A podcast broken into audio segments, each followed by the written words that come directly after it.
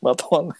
まとまんえー本のそばには楽しいことがあるをモットーに、えー書店員歴25年の元書店員鈴木と、はい、えー出版取り次ぎ7年、出版社営業13年、現在、書店と出版社の現場をつなぐ18中ウェブサイト、一冊取引所運営1年7ヶ月目の渡辺の2人で、書店員、出版社、一般読者の方からの素朴な疑問に答える、ポッドキャスト休憩室でございます。はい、はい、こんにちは。こんにちは。えーもうだいぶ今収録遅くなりまして、はい、ちょっとあのーえー深夜のテンションにかなりうん、近づいておりますんで、まあ、うん。ノリも多分深夜ラジオテンションに、そうですね、えーちょなってるっとと思いますけど、長話しすぎちゃったなと思って反省しております。もうさ、何なの、あの 本当よく話すわね。なんなんだかだだらだらだらだら喋ってし本当ねますよね、いつもね、本当に。うん、本当。1時間も話したら、本当。普通、もううちから相当の距離遊びに行けるような、そうですね、片道あったら1時間だねえー、多分犬吠埼行けるよ、うちだったら。えー、1時間あったら自転車で大津まで行けますね。大阪の席を越えて大津まで行けますよ。え本当だよね。えはい本当。なんか、片手まで話してるわけじゃないからね。うんまあ、これ、ね、変に台本がないからなんだろうね、多分ね。台本、台割りの類は一切ないです、ね。ないですよ。本当に事前にこういう話しようかとかさ、なんか、はいなんだろう、こう、ちょっとこういう話してから次これしようとか、最後まとめようとかさ、うん一切ない、ぶっつけ本番なんでね、は余計な、余計グダグダになるっていう、い。はい。ええパターンなんですけど、まあまあね、人生なんてもういつでも本番ですから。何言ってんだよ。はい。ええまあそういうはい、テンションでございますけれども。はい、もうだいぶ、まあ、夜も更けてまいりまして、はい。ええ頑張っていきましょうよ。頑張っていきますよ。またね、えご質問をいただいているわけなので、はい、ありがたいことに。ありがとうございます。はいそれでは、えーいつものようにラジオネームから読み上げさせていただきます。はい、えーラジオネーム、はい。しめりけさんからいただきました。ありがとうございます。ありがとうございます。えー、しめりけさん、はじめましてのご質問でございます。はい、えー書店員さんというお、書店員さん、はい、えーありがとうございます。はいそれでは読み上げます。はい、えー地方の書店や大手以外の小規模店等で、うん。新刊やおすすめ本等の情報を共有できないでしょうか？うん、ある程度の知名度がある方へいろいろなご案内やまたご自身でも積極的に収集していると思いますがうん、ジャンル専任担当だと可能なことも店舗管理者だと SNS で見つけてくるのがやっとだったりします。うん。なるほど。えー、と、しめりけさんは店舗管理者の立ち位置にいらっしゃる。なるほど。その現場のた専任担当と、えなかなかその、まあ、おすすめの情報が、すギャップがあるという感じですかね、そうするとね。のようですね。うんはい。で、えー、と、続きがありまして、はい全国離れた場所のお店同士が同じテーマのフェアを行ったり、社会的なテーマに取り組んだりできれば、書店の売り場がもっと活気づくと思います。うん。えー現状、多くの中小店は常備を入れてなければ、特に人文系版元の在庫などほとんどないため、うん。良いものが見過ごされてしまっています。はい。同じ会社でも他店舗との温度差を感じています。うん。えーっと、なので、うんま。あ、ちょっと差し障りない範囲で、このいただいた情報から読み取るにですね、えええー、しめりけさんはまあ店舗管理者、おそらくこう店長さんとかマネージャーさんの立ち位置にいらっしゃり、うん。えー同じ会社でも他店舗との温度差ということで、まうんあちょっと複数店舗のチェーンストアの、まあおそらくこおう地方のええ書店さんはい。で、規模も、まあ、どうでしょう、冒頭、小規模店等で新刊やおすすめ本等の情報を共有できないかってことなんで、まあ、どうなんですね。あの、うんどうなんですかね。まあ、だからそういう、えっ、と、専門書とかはあまり置くスペースを持たないうん。お店さんのようでございます。なるほど。えー、ということで、その新刊やおすすめ本等の情報共有。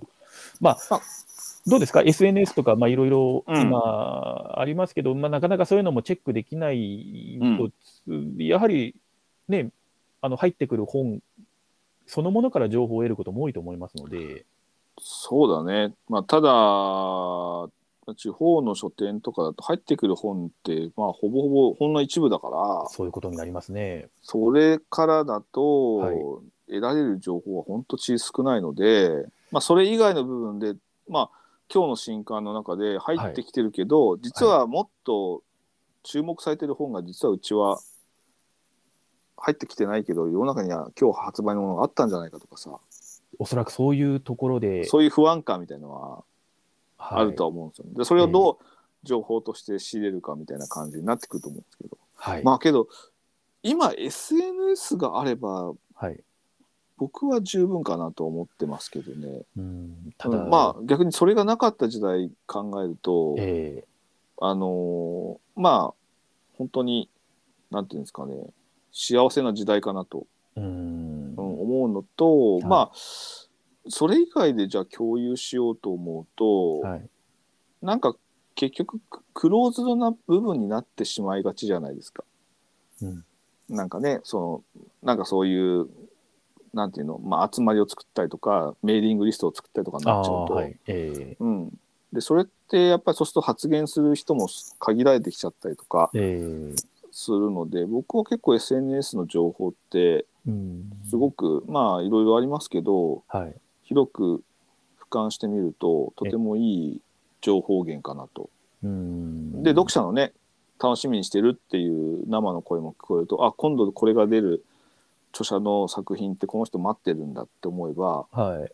分かりますしね。うん、うんでまあ SNS はあのーまあ見つけてくるのがやっとですというふうに締めにこさん書いてますけどはい。これをなんとか習慣化できれば、まあ、自分で SNS をどんどん積極的に参加するとか、うん、し僕なんかは本当に SNS、ツイッターとかははい。読書関係の人たちはもう片っ端からフォローしてるので、はい。あのそういった方から見てフェアやってたりとか、はいあの本当にこの新刊が出るでそれを待ち望んでる書書店さんが、うん書店員さんが飾り付けつけて待ってるとかさはい。あそうするとこの作家の本とかすごい注目されてるんだとかさ、ええうん、っていうのが分かりますし、うん。うん、結構その SNS はやっぱり今一番こう敷居の低い情報収集の方法だし、うん。うん、仕事に役立てるものじゃないかなとは思いますけどね。うん。ただ、どうですか？なんか、うん。まあ、例えばツイッターは、うん。どうしてもこう、情報としてはこう、フローというか流れていいってしまうじゃないですか。うん、はいはい。なので、まあ、例えば今日はチェックできたけど、うん。昨日と一昨日はできなかったってなると、昨日と一昨日まで遡ってチェックとかも大変そうな気もしますし、うん。見れるときに見て、まあ、拾えるものだけ拾って、まあ、ある種割り切るんだったらいいと思うんですけど、見えなかったところに何か非常にこう販売の機会うん。につながるようなものがあるかもしれないと思うと、確かにちょっとこう不安が拭いきれないっていうのはあるで、けど、だから僕えは、ええ。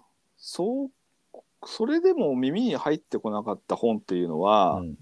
そこまで一生懸命追わなくてもいいかなって思うんですけど、まあ、限界があると、そこはもそう自然に耳に入ってくる本っていうのが多分一番必要な本だと思うし、う、確かになんかそう、なんか、あの血眼になって探せなかったとしても、その上ででも入ってくる情報みたいなものを、そう、それはもう本当、それは絶対に押さなきゃいけないもんじゃないですか。ね。僕なんかも書店から離れて、はい、要は現場で新刊を見てるわけじゃないけど、はい、それでもその普段生活しすると本の情報って本当入ってこないわけ。うん、けどそれでも、はい。その中で耳に入ってくる本っていうのは、うん。多分相当なあの拡散力を持ってる本だと思うんですよね。うん、それはあの何もしてないでも入ってくる本がそういうもんなんだからはい、まあ別に1日2日 SNS 見なかったとしても、はい、まあある程度その見続けてはい、そこで漏れるような本っていうのはええ、まあそんな気にしなくていいかなと思います。うん、うん、本当10日間のうち3日見てそれでも入ってきた本目に入ってくる本とか情報で流れてきてる本っていうのは、はい、まあタイミングもそうだけど、ええ、多分相当な力で次の週も3日しか見てなかったとしてもそのみ次の週の3日でも前週の3日と同じ本が出てきたら、はい、それは押さなきゃいけない本だと分かるじゃないですか。うん。うん、毎日見続けたら逆に多すぎて、うん。うん、それをこう選ぶし選択選択じゃない選択する労力を考えると、はい。うんまあ、そういったところでそのおすすめ本とかい新刊の情報っていうのは、うん、もし SNS とかあの一般な的的なものを探すんだったらそのぐらいの部分で SNS 活用してもいいと思うんですよね。そうですね。なので、まあ、SNS が、のメリット、デメリットみたいなのはやっぱ当然あるので、はいはい。まあ、メリットが生きる形の付き合い方をやっぱりして、ただ、ねあのあまりそこに時間をかけすぎないっていうのが、まあ、うん。いいんじゃないかと。で、そういう意味ではですね、ちょっと今ええ私思ったこととしては、ええっと、まあそういうフロー型の情報、流れていく情報うん。と、あとはまあちょっとプッシュ型というか、まあ、ある種ストック型みたいな情報で言うと、ええあのー例えばちょっと定期的にお置いたい、新刊が出たら、うん。まあ、多分ファックスとかも送ってくれるかもしれないけど、ファックスも見逃すかもしれないみたいな感じだったら、うん。その出版社さんがメールマガジンを出している場合とかがあるんですよ。ちょっとそういうあの書店さんとか販売向けのパターンもああるし、るあるよね。あのうんまあ、一般読者向けの場合もあるんですが、うん。あのそのメールマガジン登録しておくと、うん。まあ、勝手に送られてきて、うんで大概メールマガジンってこう新刊とか出たら必ず出たりしますし、売れてたりとかしたら、さらに売りたいわけなんで、情報載るんで、あのいくつかの出版社、ここは押さえておきたいっていう出版社があれば。であとはそういう、なんだろう、ちょっとこう、おいわゆるこう、大手というか、まあ、ちょっと規模的にはあのそうではないけども、うんあので流通的にも例えばですけど、JRC 扱い出版社とか、うんなんかまあそういったような感じのところでも、うんあのメールマガジンとかをうまく使うと、待ってるだけで、ちゃんとこう、自分の受信トレイに情報が入ってきて、うん。それ入ってきたら反応するっていうような感じで、受け身のあの情報収集ができると思うので、そうだね。うん。おすすめ。だけど、うんそこは全部、まあ、読まないといけないからね、メールマガジンね。うん、だけど、まあ、うん大体、全ね、全部読まなくてもいいと思うし、その、うん。まあ、書店員さんだったらその職業的にそのなんかメルマガの中に書かれてるコラムとかまでは読む必要ないと思うので、あるよね。ね、あの なんか今月あのいよいよ発売はいはい。ですみたいなやつとかで、あこれうち注文、事前注文してたっけなみたいな感じの、まあ、抑え方とかで。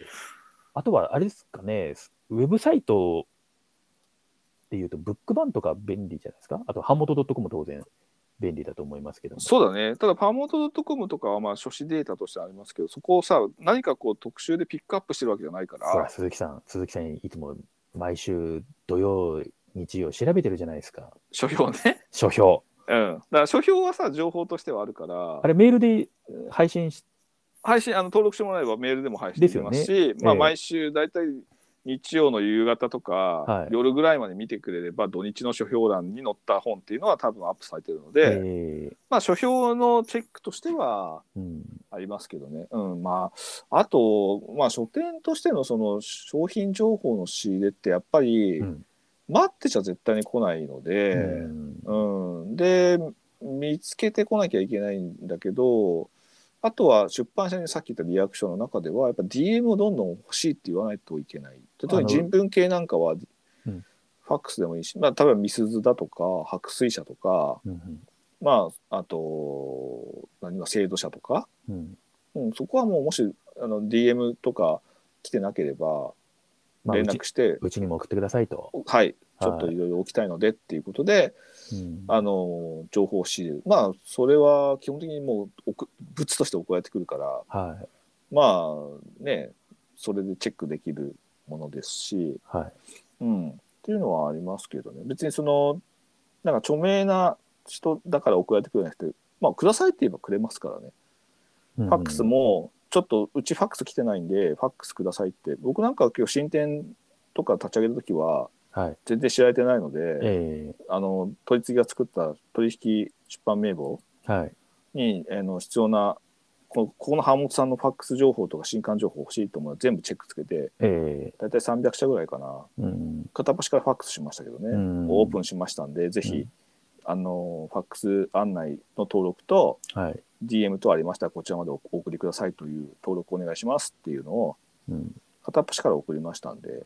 つまり、だから収集する下準備として発信したってことですよね？なんか。そうですね自分の店がそう、ううんちのうちに情報をくれと、うんまあまあその出版社に対してはねはい。うん、で、まあ、あとはそれ以外の出版以外のところでその本が話題になったりとかっていうのは SNS かな？まあ、結構その、うん、瞬間的にボボボってくるのはやっぱ SNS のいわゆる拡散っていうやつですけども。まあリアルタイムだし速報性が高いのでテレビで取り上げられたっていう時に、えーまあ、トレンドドに上がったりとかするわけじゃないですか。そのあたりはさすがに DM とかメールマガでは無理。無理ですからね。まあそれを気づく、出版社もそれを気づいてファックスしてうん何々でツイッターで話題とかテレビ放映紹介されましたってファックスしても、うん。まあ数時間早くても数時間はずれるから。えうん、それを気づいてからお店に並べたり店頭の在庫をちょっとつけたりするんだったらやっぱり SNS がいーいし、うん。うんまあ、SNS はちょっと習慣にしないとね、うん、その思いますけど。うん。ん。あとその、まあ、お店、まあ、会社関係なく、はい。まあ、同じテーマのフェアを行ったりっていうのは、まあ、僕は結構やってまして、うんうん、あの企画作って選書して、うん。ポップとか作って、うん。であとはツイッターとか SNS とかで、うんまあちょっとこういうフェアをやりましたんで参加店いましたら手を挙げてくださいということで、えあの賛同してくれた人に、うん。まあ、商品のブックリストと、ーはい。あと作ったポップとか、ええ。あのー角材とかを、うんうん。えーデータとして送る。はい。出力はしないですよさすがに、えそれを出力して使うかどうかは持ち出しになるのでお店の判断ですけど、ーうんうん。まあ、そういった形である程度フェアを作って、うんうん。で、えーそれを皆さん参加ごご賛同しいただいた方にっていうことで、うんあのーああこの一文がエロいっていうフェアとかはい。あとお前らに読むのはまだ早いという、えー10代に毒になる本とかを集めた本フェアとかはい。っていうのもやりましたし、うんまあ、あと早川とかのあの美しいタイトルの SF 小説っていうフェアを、はい。まあ、ブックカバーを美しいタイトルの SF 小説だけにして、はい。えーそれをまああの早川さんの方でちょっと取り上げてくれたものをちょっと協力してみんなで売りませんかっていうのでフェアやってくれたりとかえまあそういったことをやりましたので、はい。うん。あのまあお店で単店でやってもいいし、はい。若干こう複数店舗で、ー。えうん、その初めはやっぱりその仲のいい書店さんとかしか反応はしてくれないですけど初めて会ったこともない書店さんからも結構話来たりとかーはい。してくれて広がっていったりもするので、うんまあ、そういったことでお店自ら他のお店に発信する、はい。うん、ってこともやったら面白いかなと思いますけど、うんなんかこうそこにあのあるおまあなんかこう業界を活気づけようとかさ。はい。なんかそういう大冗談で構えたテーマじゃなくて、うん。まあ、単純にフェアとして面白いからえ。これをねなんとかちょっとふざけたフェアだけど面白いのでやりませんかっていうちょっと遊び心であのー賛同者を募るとみんなやってくれるんですよね。えうん。うんその辺はやっぱりちょっとあのーフェアの考え方とかセンスみたいなの問われますけど、はうんまあ、けどいろんなところで、まあ、人文系だと結構出版社はねそのなんだっけえっ、と人文系の版元さんが集まったさい。はい。フェアとかもあるので、うんまあ、そういったところだと返品了解もつくので、えまあ、そういったところで、えー参加してみるとか、えうん。うん、っていうのはありますよね。そうですね。うん、まあ、あとは、そうですね。まあ、ちょっとこれ思思いつきで言ってますけど、そうのんツイッターを追うっていうのとかも、うんあれですけど、ちょっとその、例えばですよ、その人文系とかで、あまりこう配本とかもないような感じで、はい、でもなんか新刊として結構、あの、お見る人が見たら待ってましたみたいな本とかをうん。拾うには、うん。例えばですけど、えっ、と、神保町の東京堂書店さんの、うん、えっ、と、週刊ベストセラーのランキングが、はいはいはい。あの、ホームページには毎週出て、出るので、うん、なんかそれを見ると、やっぱなんかランキングがすごい独特なんですよね。そうそうそうそう。普通。のあのベストセラーランキングとはもう異色なんですよ。うんうん。すごく、あの、そうなんですよ。今、まあけどすごいこれ、あの、今、い1位、文芸春秋、2位、国書刊行会、3位、新潮社、4位、東京創元社、5位、トゥーバージンズ、6位、トゥーバ元ージンズ。6位、幻戯書房、ではい松籟社、毎日新聞出版、文芸春秋、集英社、ええみたいな感じで、まあ、ちょっと書名はまた、あのここでは言いませんけども、うん。独特じゃないですか。独特だね。うんあの、やっぱり一番いいのは大きい書店に行って、はい。別にその、いなんだろう、そのお店のう押しだおすすめしてる本とかじゃなくて、単純にたくさん本があるところ、たくさんある本が置いてある書店に行って、チェックしに行くんですよね。チェックしに行く。うんで僕なんかも、うん。そう現物で見に行くんで別にその本がピックアップされたわけじゃなくて、ええ。自分の目利きで見に行って、はい。えこんな本で配本あったんだってうちは必ず入ってないから、うん。チェックして、はい。でまああとでちょっと注文しようっていういう感じでチェックしに行ったのはよくやってましたし、ね。うん。あと、結構芸術系とか、はい。デザイン系だと僕は結構青山ブックセンターに行って、うんよくチェックしてましたね。うん。うん、それは非常に有効なんですよね。そう現物を見て、うん。本当ねやっぱり本って多すぎるんですよ出てるのが。うん。でそれをその要はテキスト情報だけで例えばリ、新刊案内でリスト見ても限界があって。限界あるんですよね。そう。それがやっぱり書店に行って目で目視で一発ですよね。一発なんで、うん。そうするとやっぱりそこでふと目に留まる本とかなぜかそこだけスポットが当たってるみたいに見える本とかうん。が必ず現れるので。そう。で、悪い人だと、あの、そこでお店のスリップ半分ちぎって持ってっちゃったり。昔の人ってそうだったよね。そう。うちもやられたもんそれ。そう。あれは良くないんですけど、まあでも、う あの、きっとそういうことなんだろうなっていうね、あのそ、同業の方が、あそう。の、フェアフェアやってて昔僕が20代ぐらいの時に駅部で店長やった時に、うん。フェアやってた時に、ええクラフトエビング紹介とかの本をまとめて全部表紙とかや想定のやつが全部集めてくれあいいですた時に、ね。うん。やっぱり書店の人が、うんここの売り場いいんでちょっといくつかちょっとあのスリップもらっていいですかとかって言われて、その場でいきなりスリップにって半分半券ちぎって持ってったからさ、ええ。そうそうそうなの？とか、うん。うん、思ってたけど、ねえ。うん、そういうのはありますけど昔はね。今はどうなんだろう？今もう今ねそもそもスリップレスのとこも増えてきちゃってるから。だね。写メなんかちょっと許可でも取らないとできないからさ、うん。うん。まあ、であとは覚えるか、そうね。うん。うん。あとはボイスレコーダーでタイトルをボソボソ言うとか、はいはいはい。うん、でもなんかそれが結構やっぱげね今取り次ぎの転売とかももうないわけだしあのね。転売転売いけるあの地域じゃなかったらもうん。無理,、無理だしっていうの意味で言うと、やっぱこういうあるお店の情報発信とかに一旦乗っかっちゃうっていうと、なんかちょっとチェックする手間っていうかあの全部チェックしなくてもそうそうそうね、あのウォッチしてるさっきだった青山ブックセンターと、うん。例えば東京同書店のツイッターをフォローして、うん。とかっていうそとう。まあそういうところだったらね、うん。新刊内とかおすすめとかっていうことでそのお店さますの目利き、からね。うん、出てくるし、まああと人文に関しては、はい。例えばその情報としてはそこまで速報性が必要な本ないので、うん。まあ書店に行くのも月1回とか行った時に見つけた本を、はまあ置くような形で別にね、いうん。うん、新刊で発売日にないといけないって本があるわけでもないし、はい。うん、っていうのはありますんで、まあね。げ売り場を見るっていうのはやっぱり一番大きいですね。はうん、いうん。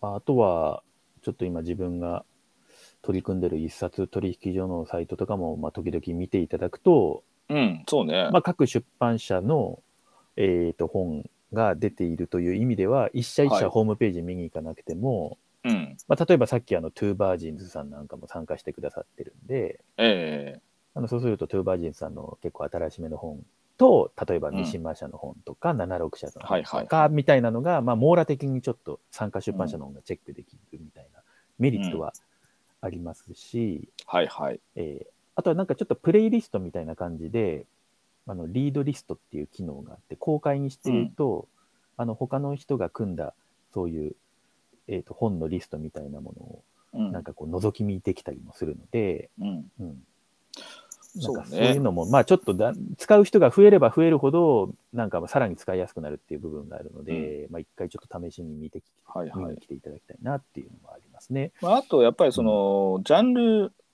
まあ、分類分類とかの専門担当はい。と、まあ、店舗管理者いやマネジメマネージャーとのその、まあ、商品情報とか、はい。仕入れの方法とかやっぱ変わってくるのえで、ええええ。まあ、僕なんかも別に担当じゃなくて、うん。例えば文芸書は別の担当だったりして、ええ。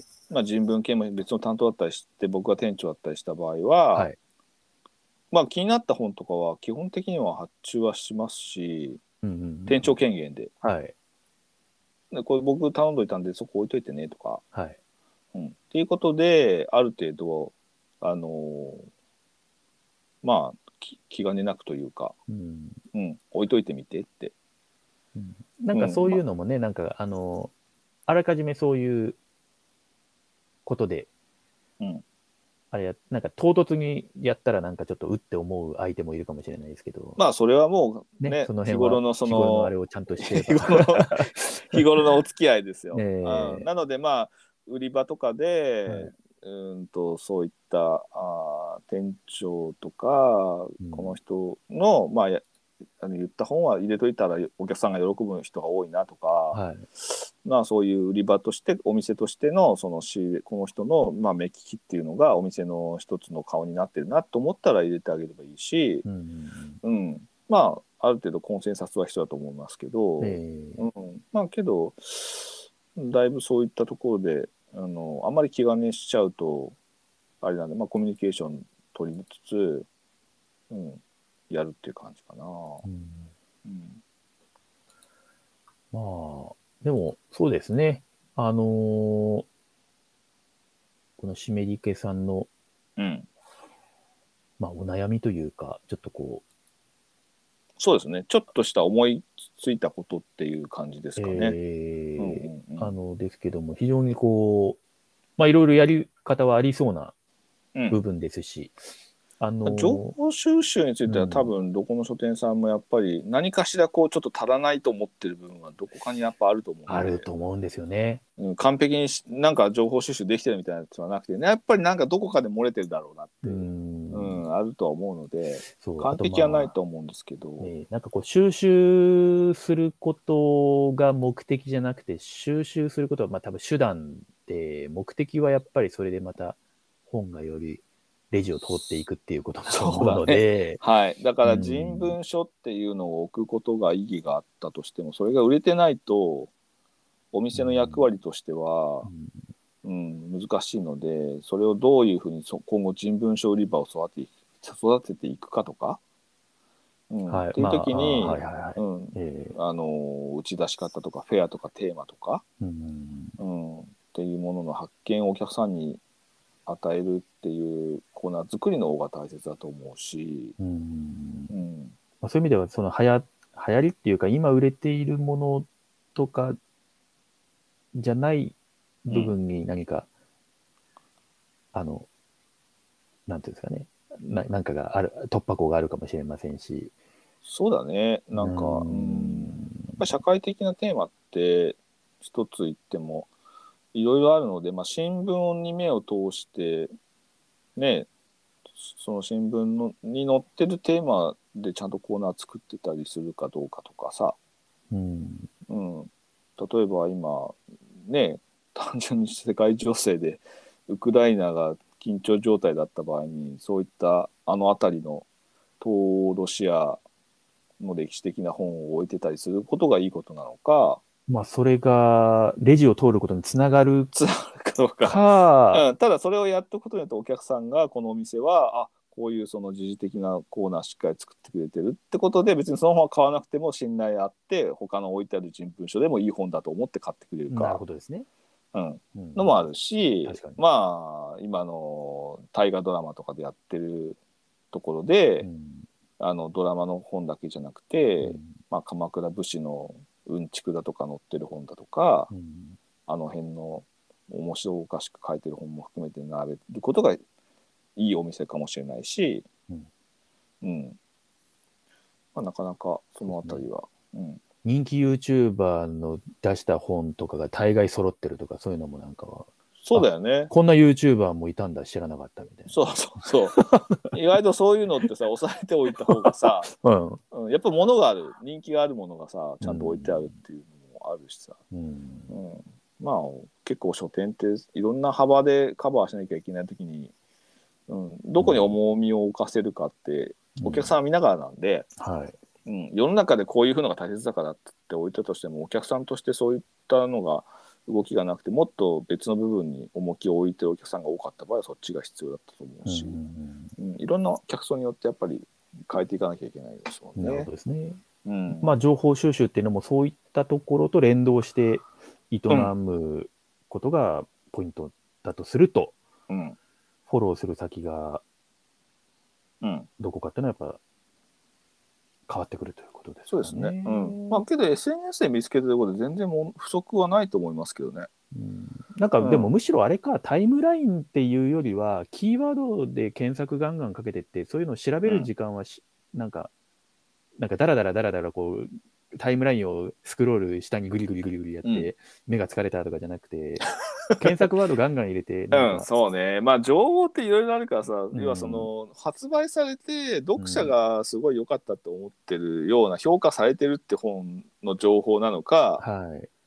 あの、単純にその出版社が今度新刊こんなのが出ますっていうう、ん発売前の目利きとしての情報が知りたいのかっていうのも変わってくるじゃないですか。はい、そうですね。うん。うんまあ、今なんか本当に今 SNS ってプロモーションが変わってきてて、ええ昔みたく発売しました。じゃあみんな読んでねっつって広告出したわけじゃなくて、うん。発売前にもうすでにさゲラを送ったり、うん。あの試し読み一般読者にあの募集したりとか、え発売前から話題作りっていう状態になってきてるので、えまあまあそうですね。はい。そうそういうふうに今ちょっとその販売プロモーションのトレンドも変わってきてるから、うん。うん。まあ、そこを、まあ、ある意味ちょっとチェックしとけば出版社が力入れている本もおのずと分かってくるので、ええ。これはさすがに多分出たらお店にいくつか置いとかないと、うん。まあこういうのを見てる読者がお店に来るだろうなと思ったらそれはちょっとチェックしなきゃいけないし、はい。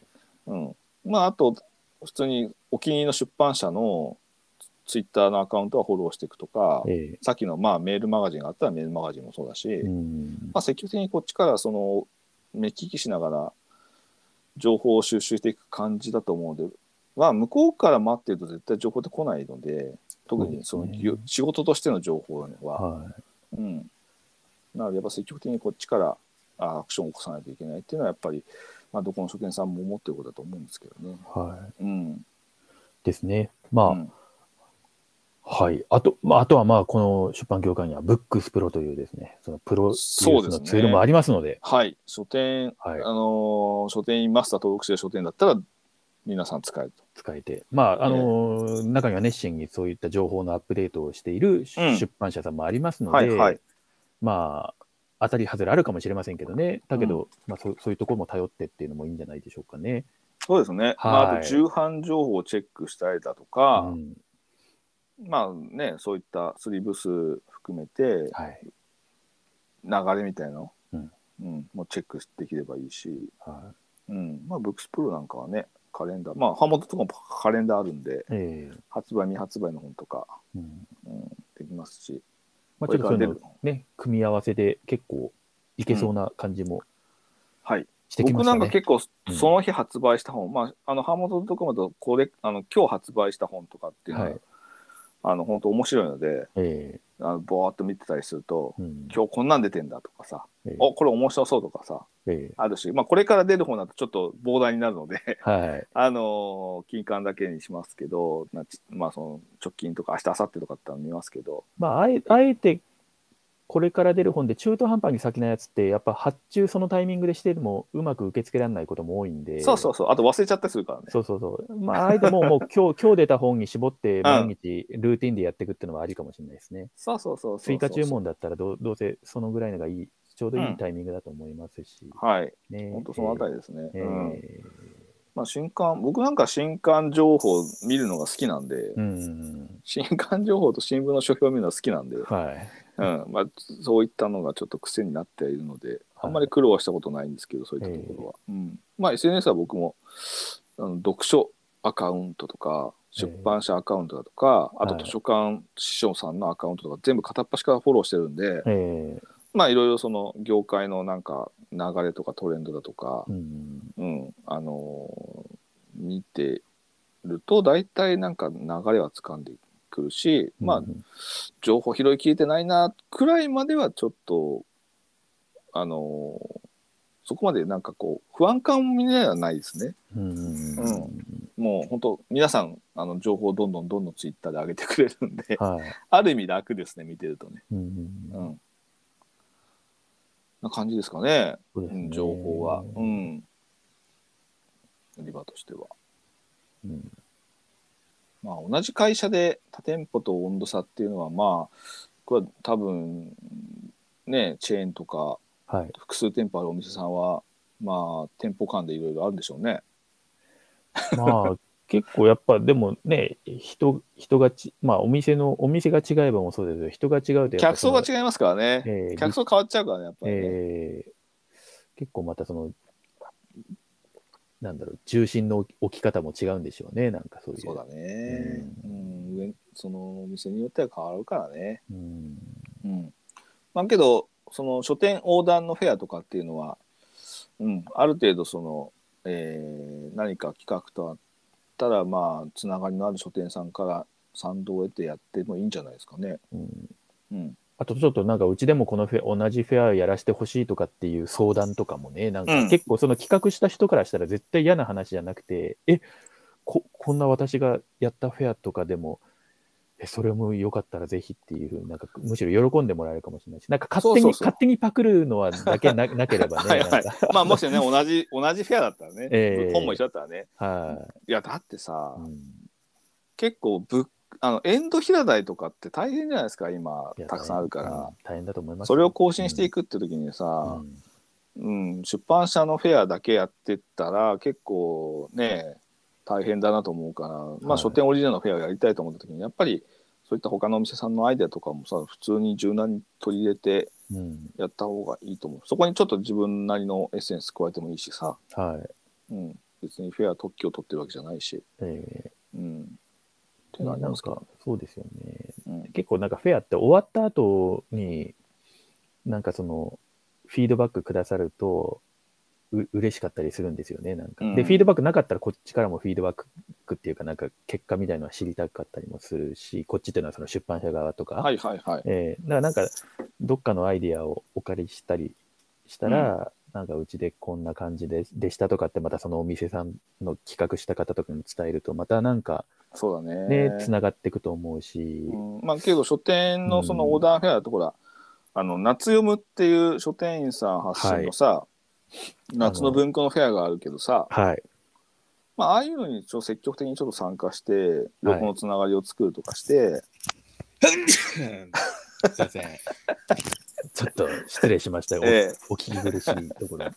あのそういったあの積極的に参加して横のつながりを作って、はい。で今度は自分でちょっとこういうフェアやりたいんですけどなんか参加者あのちょっとあの一緒にやってもらえる書店さんいませんかみたいな感じで、ううんん。ただツイッターにこうねあのこのフェアやりますか参加店募集してますって言ってもさ、う。うんんなんか難しいけど、まあそうですね。うんまあ夏読むなんかは本当にすごいあの夏のその出版社の主導の文庫フェアじゃなくて書店指導の文庫フェアっていうことで何年もやってるところだから、はい。うんもうあの書店であればウェルカムな人たちばっかりなんで、はい。あれはすごいいいフェアですよね。僕も何度か参加したことありますけど1回か、うん。1回参加したんですけど。私も何回かちょっとね、あうん。の参加させていただきます。まあすごいおあのお祭りみたいで楽しかった。そうそうそうそうそう、うん。でもなんか今思ったんですけど、そういう意味では同じ会社でも、まあ他店舗と温度差があるっていう感じではあると思うんですけど、まあ多分本,、うん。本に関わってるっていう共通項って同じ会社だって共通項あるんで、まあ書店ですもんね。ねおな同じ会社で、なんかその、フェアみたいなのっうん。ていうか、その社員参加型のフェアっていうか、うん。結構、あの、ほら、あの、例えば栃木のうさぎ屋さんとかそういうのすごいそうだうさぎ屋さんはほらめちゃめちゃもう本当にすごいじゃないですか。そう書店その他店舗を含めてさそのブックリストを作って、はい。ブックガイドみたいなのを作ってるわけじゃないですか。スタッフ、ええスタッフのおすすめの本で、え。うん、やっぱりなんかその書店なんだけどお客さんに向けてのえうん。なんかブックガイドみたいなの作ったりしたり、はい。うん、本を楽しみ方とかをまあいろんな1店舗だけじゃなくて、はうん、複数店舗でそのスタッフたちでやるっていう、いうん、多分まあ、ああいうことやらいないとなかなかね。分離しちゃうんでね。社社内にもそういう多分もうノウハウっていうかそういうのを回す多分スタイルみたいなのがもうあの、うんうんあると思うんですけどあの初めてやるの結構大変だったりはしますけど、そうだね。だけどやっぱりノリがあるからうな、ん、でもなんか正直ねうさぎ屋さんってあの、まあ、蔦屋さんのフランチャイジーなので、あのお店の店舗の外観からしたらあのいわゆるこう蔦屋さんって感じじゃないはいはいはい。そうです、ね、だけどなんかうさぎ屋さんの蔦屋さんはなんか違いがわかるじゃないですか。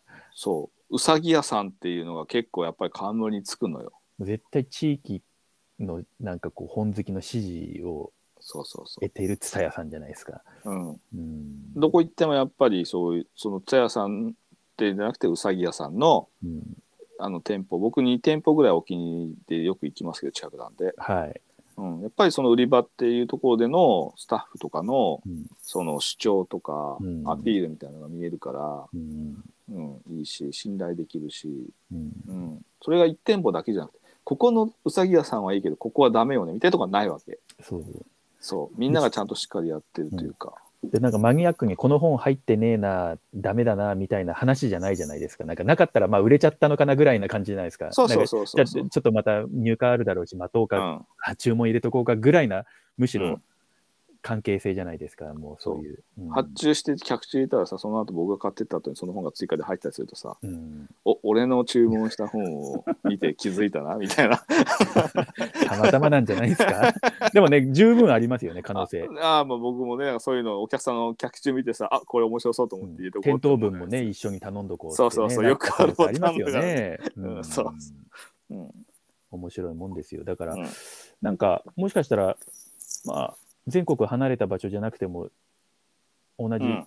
あの、し支店同士のなんか本本好きで、なんか、企てして、なんかね、社長さんとかに予算つけてもらって、ちょっと、うん。角材とかも奮発してっていう のは結構面白いかもしれないですよね。そうだね。ううん。んまあけど思いついたらもうやっちゃうっていうのは一番僕なんかはそうですけど。まあ、もう初期衝動大事ですよそうね。初期衝動で。うん、あなんか今面白いこと思いついちゃったうんうん。そしたらもうその場ですぐ行動に移してはい。もう例えば他のお店さん巻き込むと企画書もその場で作っちゃったりとかして、うんうんおいおいやりますみたいな感じで、はうん、っていうのはありますけどい。一ね。回球投げちゃうと、あとは帰ってくるまでの間に一息つけたりもするんで、そうそうそうそう とりあえず球投げ投げるっていうのがね、ありますし、ね。うん、うん、まあ面白いですよね。そういうそういう面白さがあるからちょっとやめられないですけど、うん、面白いですよね。うん、うん。やめられないんですけどって言いながら俺やめちゃいましたけど、う ん はい。はい、まあ、そんな感じで、いろいろこのあたりの情報共有、情報収集などなども、そうですね。なんかまあこれ聞いてる方で書店員さんでうちこんなことやってますとかね。ね、そういうのも聞いてみたいですね。聞い。てますよね、ううんん。ななこの回聞いてうちこんなことやってましたとかはい。こういうことやりたいですとか、うん、アイデアでもあったりとかね。またお便りいただければ、ステッカーもね、ありますんでそうですね。はい。はい。自称日本一書店員が聞いているポッドキャストですから。はい。あくまで自称。ね、多分小泉京子さんの方が聞かれてると。まあまあまあいい言うな。はい。それを言うな。はい。うん。ということで、はい、はい。まあ、少しでもなんかお役に立てれば、はい気持ちがスッとしていただければ ちょっと、はい、さ参考になれば、ええありがたいなと思っております。はい、はいはいまたなんかあのーご質問、えーネタフリーなどありましたら、シメリカさんお待ちしておりますのでお待ちしております。本当にはい今回はご質問ありがとうございありました。がとうございました。はいはい、それではまたまた次回。はい。さようなはい、ら。さようなら。